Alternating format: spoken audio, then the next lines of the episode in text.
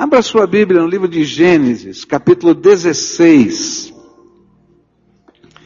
Gênesis capítulo 16. E a gente está acompanhando aqui no livro de Gênesis a vida de Abraão.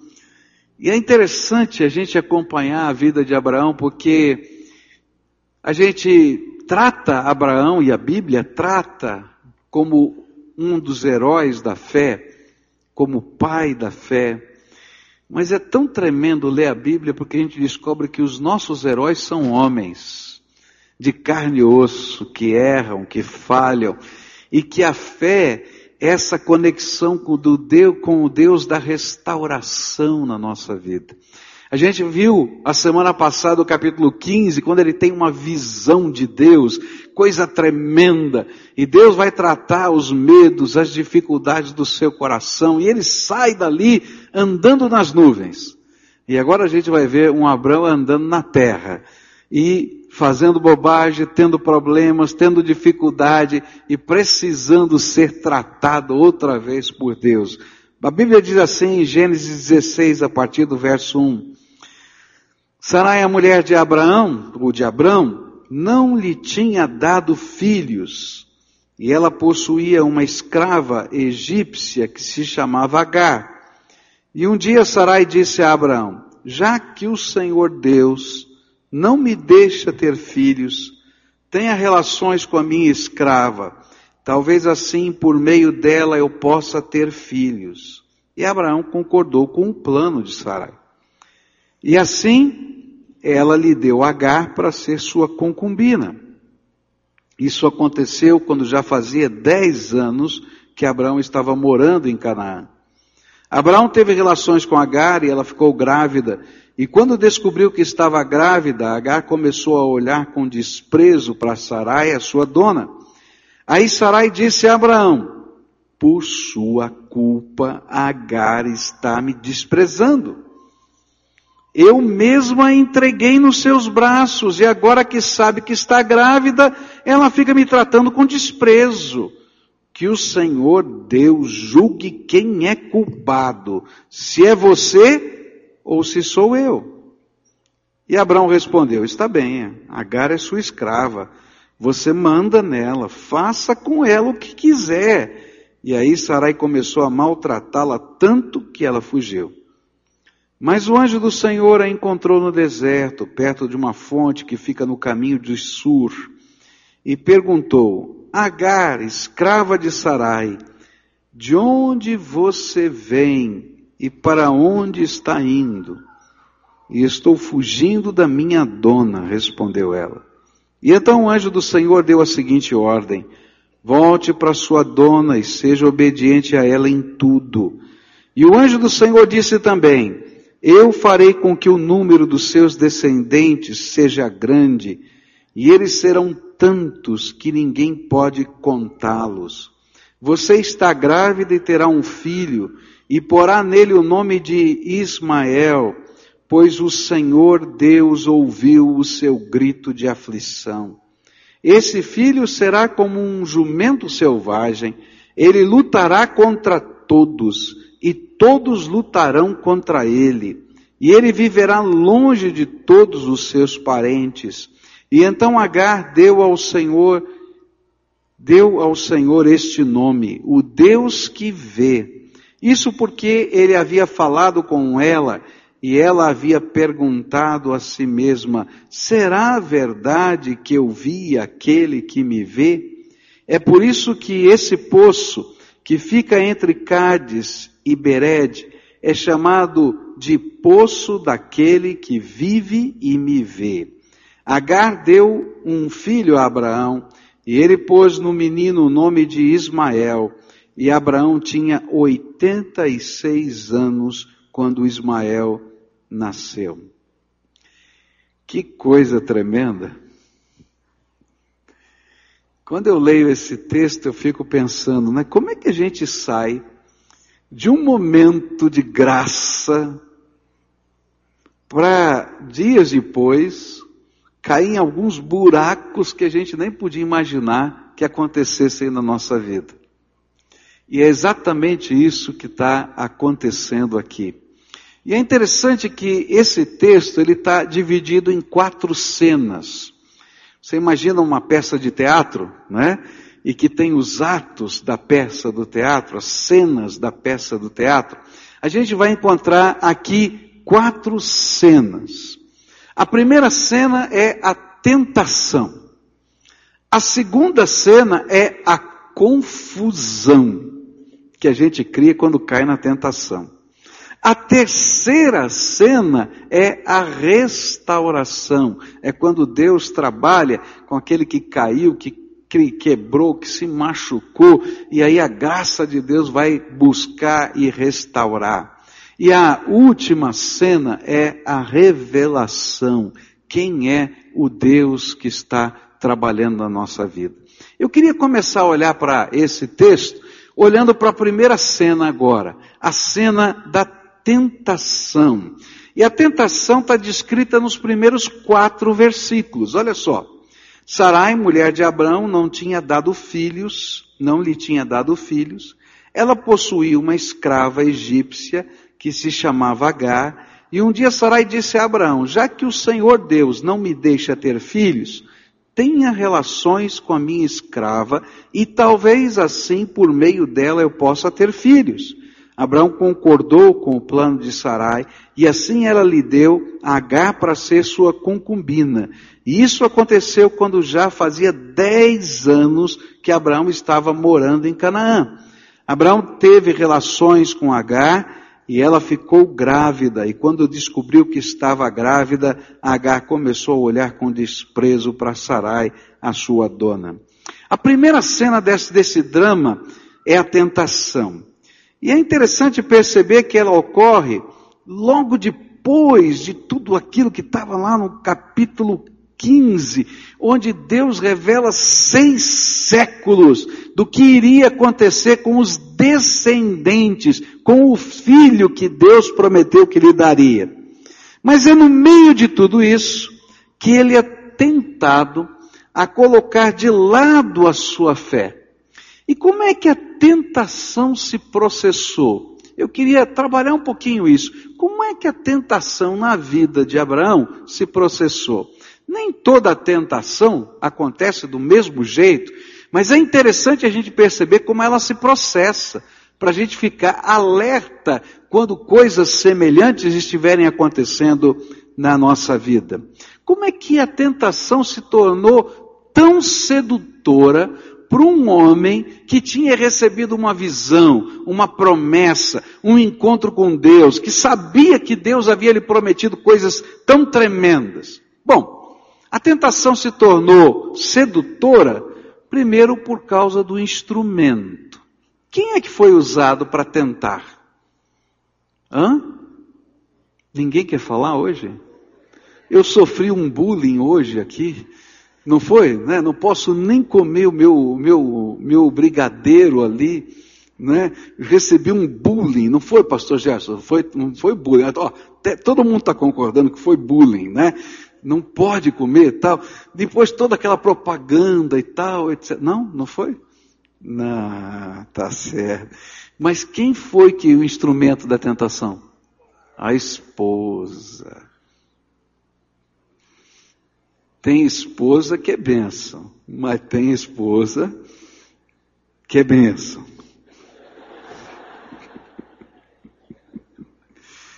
O que estava acontecendo? É importante a gente entender isso. Sarai estava pressionada, ela estava pressionada pela dor de não poder ter filhos.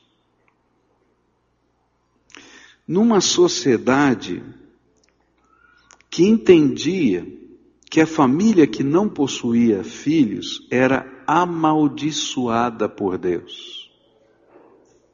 Então você pode imaginar você viver tentando ter filhos ao longo de muitos anos de vida e casamento, né? Esperando chegar essa criança. E todo mundo conversando ali em volta, não, essa mulher é amaldiçoada por Deus. Essa família é amaldiçoada por Deus.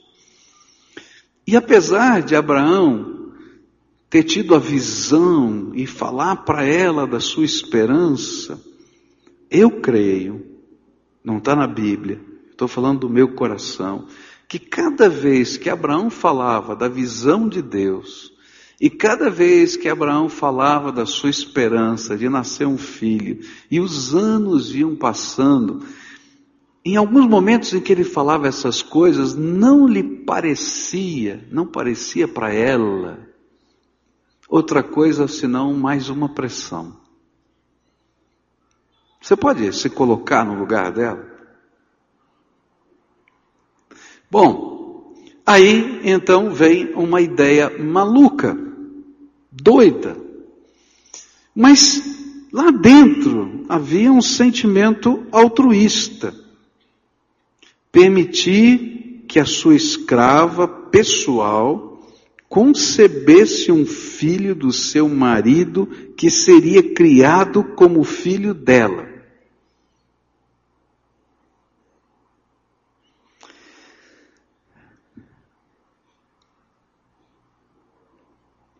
E o fato dela ter sido a mentora da ideia tornou-se uma tentação sedutora. Porque do outro lado, tá? Eu penso que Abraão caiu na conversa mole. Homem é burro, que eu vou te falar. Não é verdade? Por exemplo, chega dia das mães, Chega a mulher e diz assim: não compra presente para mim, não faça isso, é a maior burrice da tua vida. Ainda que ela não seja tua mãe. Não é verdade? Ou chegou aniversário, data do, do casamento. Não, é, é, conversa mole, é só da boca para fora. Não é verdade, mulher? É, tá vendo? Agora elas falaram a verdade. Não é?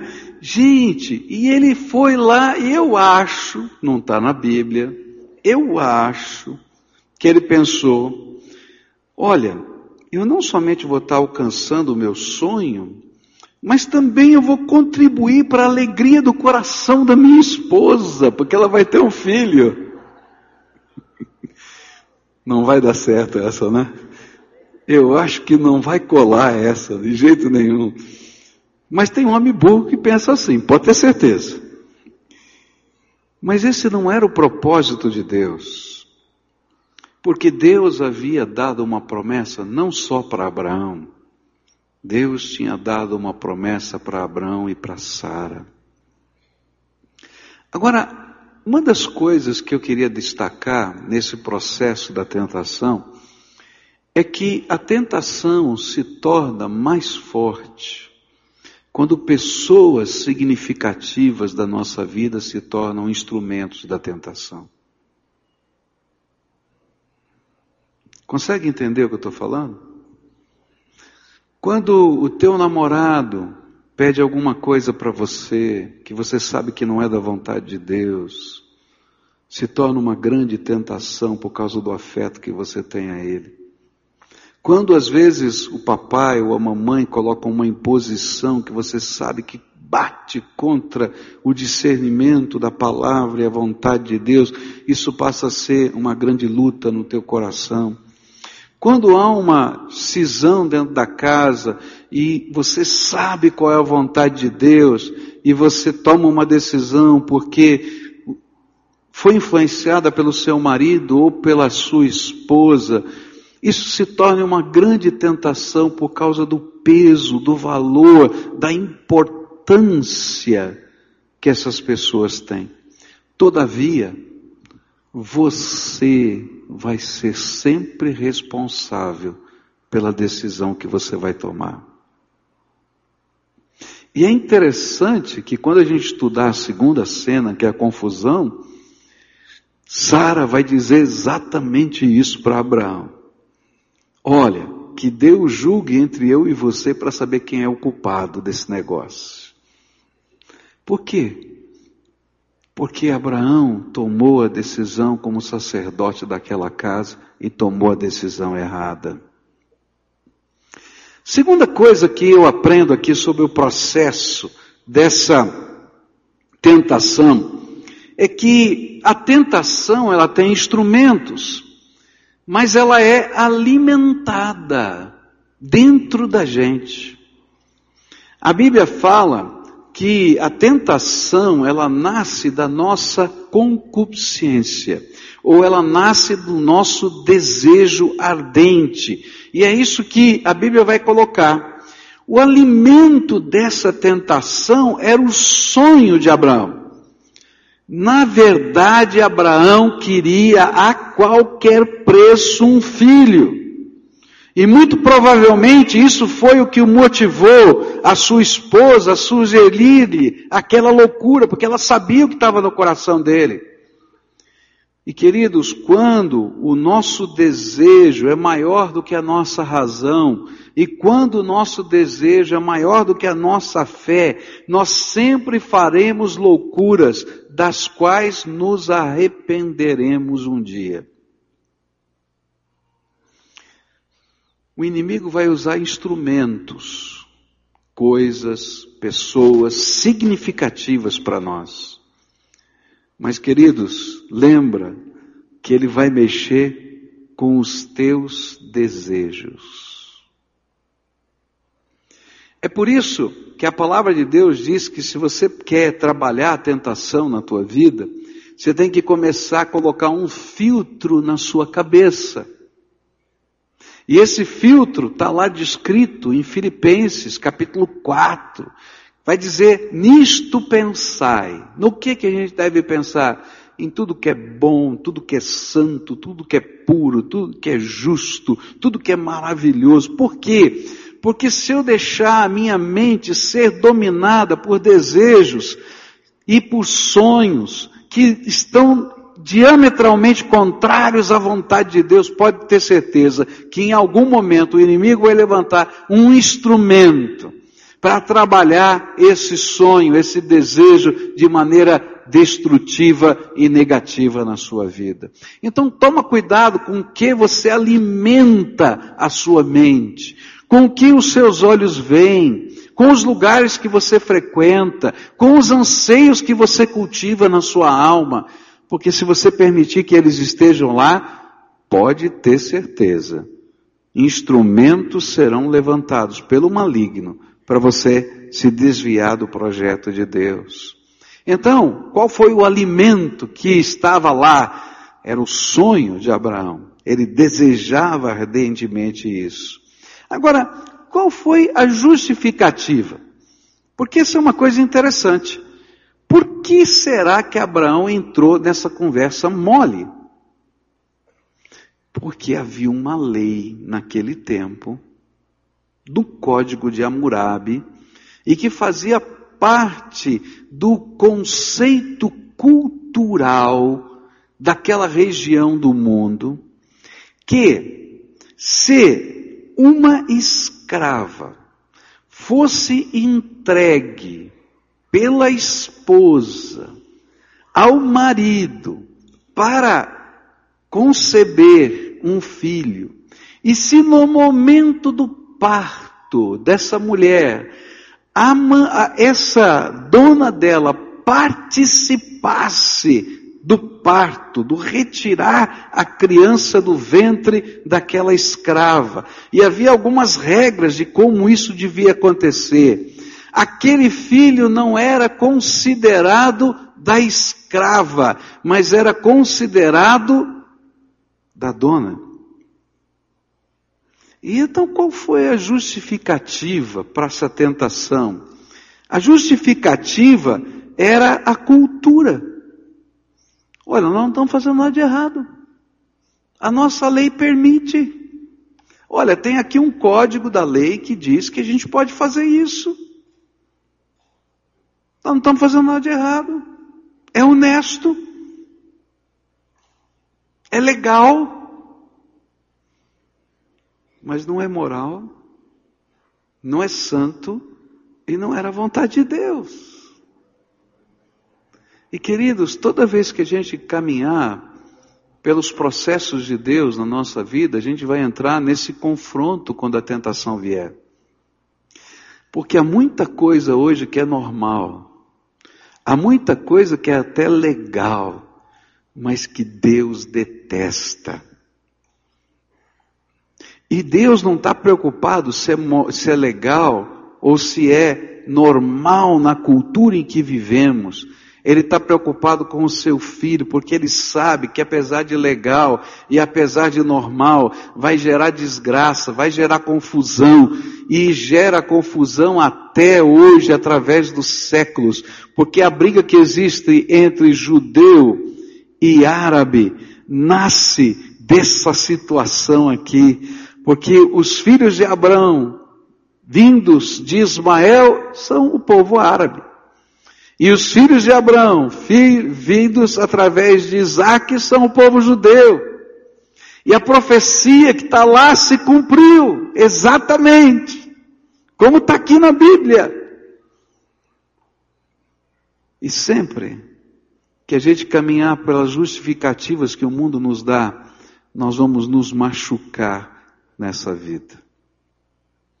Por isso, toma cuidado com aquilo que você cultiva dentro do teu coração. A última coisa que eu aprendo aqui é que se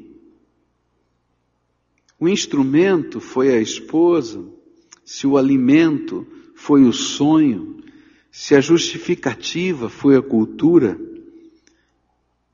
não interessa. Porque a atitude de Abraão foi uma ofensa ao Deus que tinha planos maiores que os jeitinhos humanos que a gente possa dar diante das situações da vida. Não importam quais sejam os argumentos da nossa tentação, sair da vontade de Deus é confusão, é desgraça, é sofrimento e não vale a pena. Agora, sabe o que é que me chama a atenção? É que não são os perdidos pecadores nas sarjetas das ruas da cidade os únicos que caem na tentação. E eu vou dizer uma coisa muito séria para você. Você é um pecador. Você é eu sou. Abrão foi.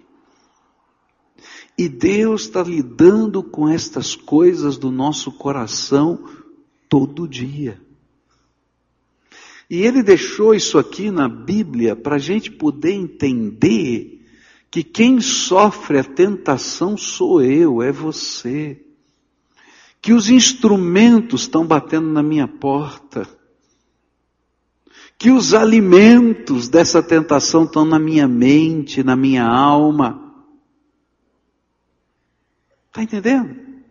Esse processo está acontecendo na minha vida.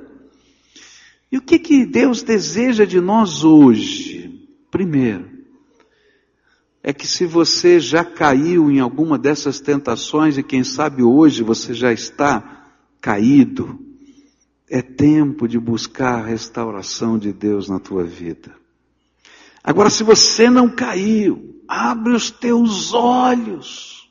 Abre os teus olhos. Porque o perdão de Deus é tremendo, ele vai atrás da gente. Mas as consequências da nossa fraqueza e do nosso pecado nos acompanham acompanham pela vida. Jesus vem aqui hoje e te lava, te purifica. Ele até junta os caquinhos. Mas as consequências, as marcas, as cicatrizes, as dores, os preços, você vai pagar. A família de Abraão nunca mais foi a mesma. As guerras que aconteceram no futuro vieram por causa disso.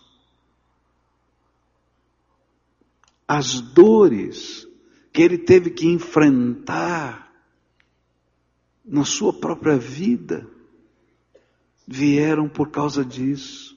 O perdão de Deus veio, a graça de Jesus veio, o poder do Senhor veio, como vem sobre a nossa vida, mas eu vou ter que lidar com as consequências do meu pecado. Não tem jeito. E por que que o Senhor trabalha para que a gente não caia na tentação? É porque Ele te ama e Ele sabe que vai doer, que vai machucar.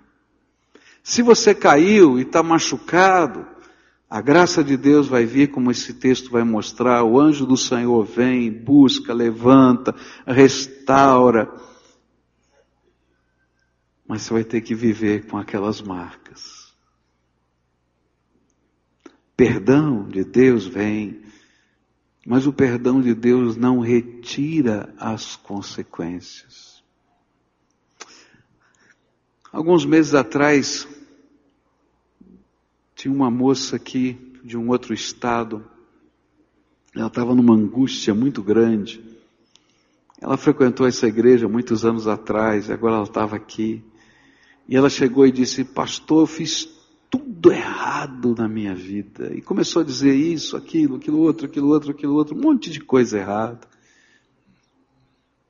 E aí ela disse: Eu sei que eu preciso me restaurar com Deus, eu sei que eu preciso de transformação na minha vida, mas será que tem um jeito de eu não ter que enfrentar a confusão que eu arrumei? Tem jeito? Não. A gente vai ter que encarar as pessoas que a gente magoou. E sabe o que é que dói? É quando a gente vê a dor no coração das pessoas que a gente magoou. E a gente não pode fazer nada. O que, que a gente pode fazer? A gente vai pedir desculpas.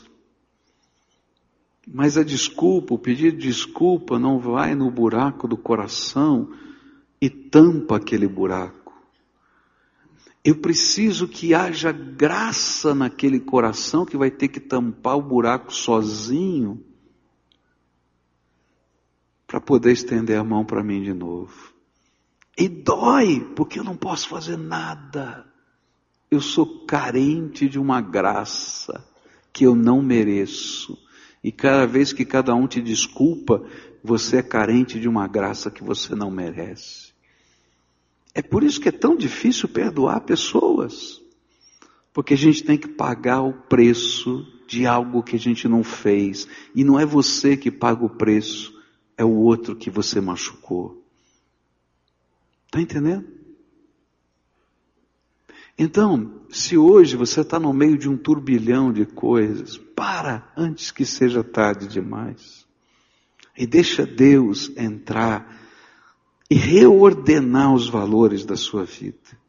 Agora, se você estiver no buraco, e já aconteceu, então você vai pedir que a graça de Jesus te ajude a restituir e a restaurar dentro dos seus limites. Porque quando ultrapassar os seus limites, você vai precisar que haja um milagre de Deus de restauração. Mas você vai ter que encarar as pessoas. Você vai ter que voltar. Você vai ter que pedir perdão. Você vai ter que acertar. Porque sem isso, querido, a palavra, o pedido de desculpa vira mera hipocrisia. Porque não mudou nada no coração da gente. Nessa manhã, antes da gente partilhar o pão e o vinho, eu queria orar com você. A Bíblia nos ensina que um dos motivos desse memorial era para que a gente pudesse examinar-se a si mesmo. E é interessante que o apóstolo Paulo disse assim: antes de comer o pão e antes de beber desse cálice, examine-se a si mesmo. Por que, que ele diz isso?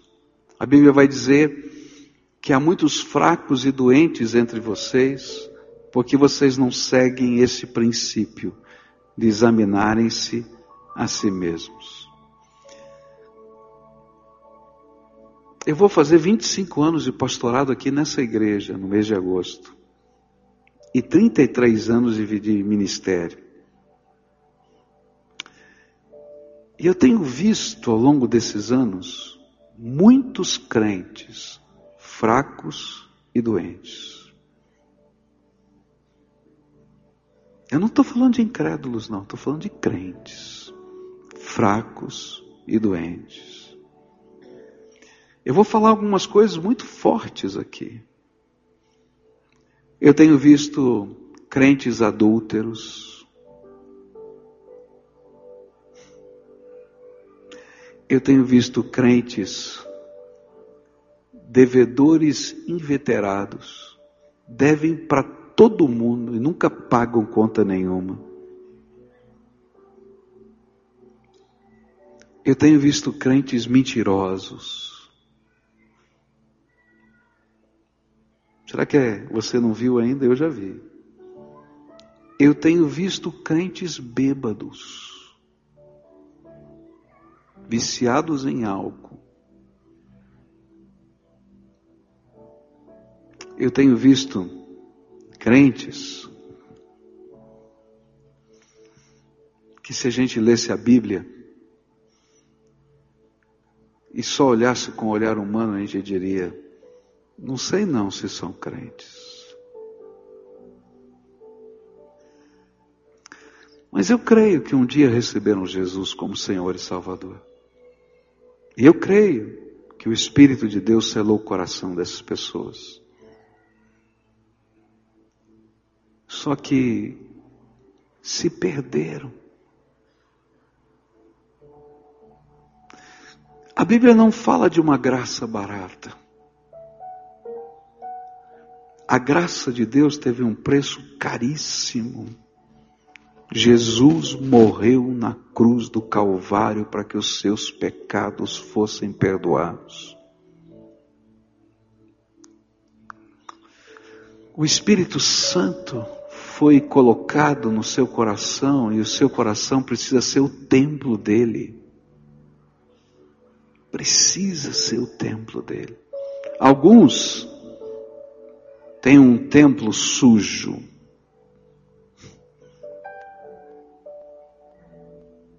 Mas o Senhor está lá porque ama você. E hoje, o Espírito Santo de Deus diz assim: para de ser fraco e doente.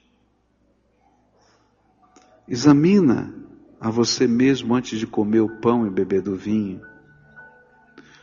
Quando o Senhor falou isso, Ele não falou para a gente se autopunir e não comer o pão e não beber o vinho, mas ao contrário, a gente confessar os nossos pecados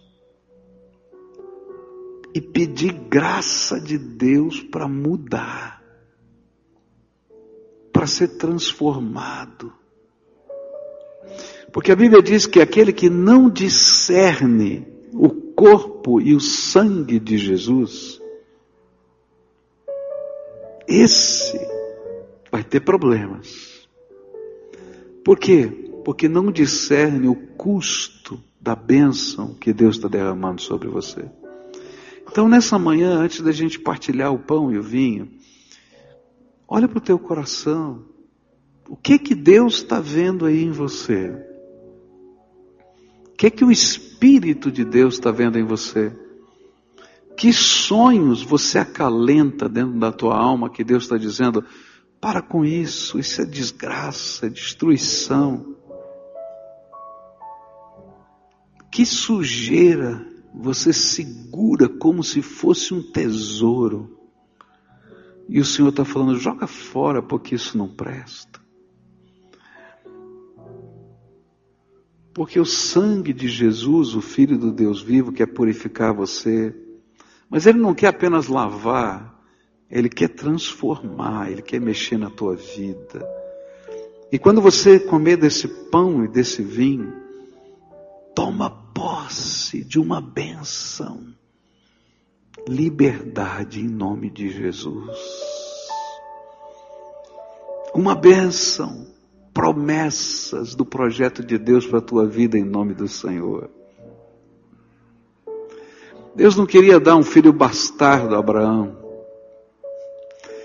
Ele queria que da sua família tivesse toda a promessa que ele tinha dado. Deus não queria um jeitinho humano para resolver as questões. Como Deus não quer um jeitinho humano na tua vida para você resolver os problemas da tua existência. Ele quer derramar uma graça que você não consegue nem entender. Então curva a tua fronte agora e ora você com Deus. Depois eu vou orar. Fala com Ele. O que é que está no teu coração? O que é que o Senhor quer ministrar na tua vida? Como é que vai ser isso? De que jeito vai ser? Pede socorro, pede misericórdia, pede graça. Senhor Jesus, nós vamos partilhar o pão e o vinho agora. O pão que representa o teu corpo, que foi partido por nós, diz a tua palavra. E o vinho que representa o teu sangue, que foi vertido por nós. Pão e vinho que representam a celebração de uma nova aliança. Uma nova aliança onde o Senhor escreveria a tua lei no nosso coração. E a nossa própria alma nos diria o certo e o errado. Mas apesar da nossa alma nos dizer, ainda a gente tem que confessar nós somos pecadores.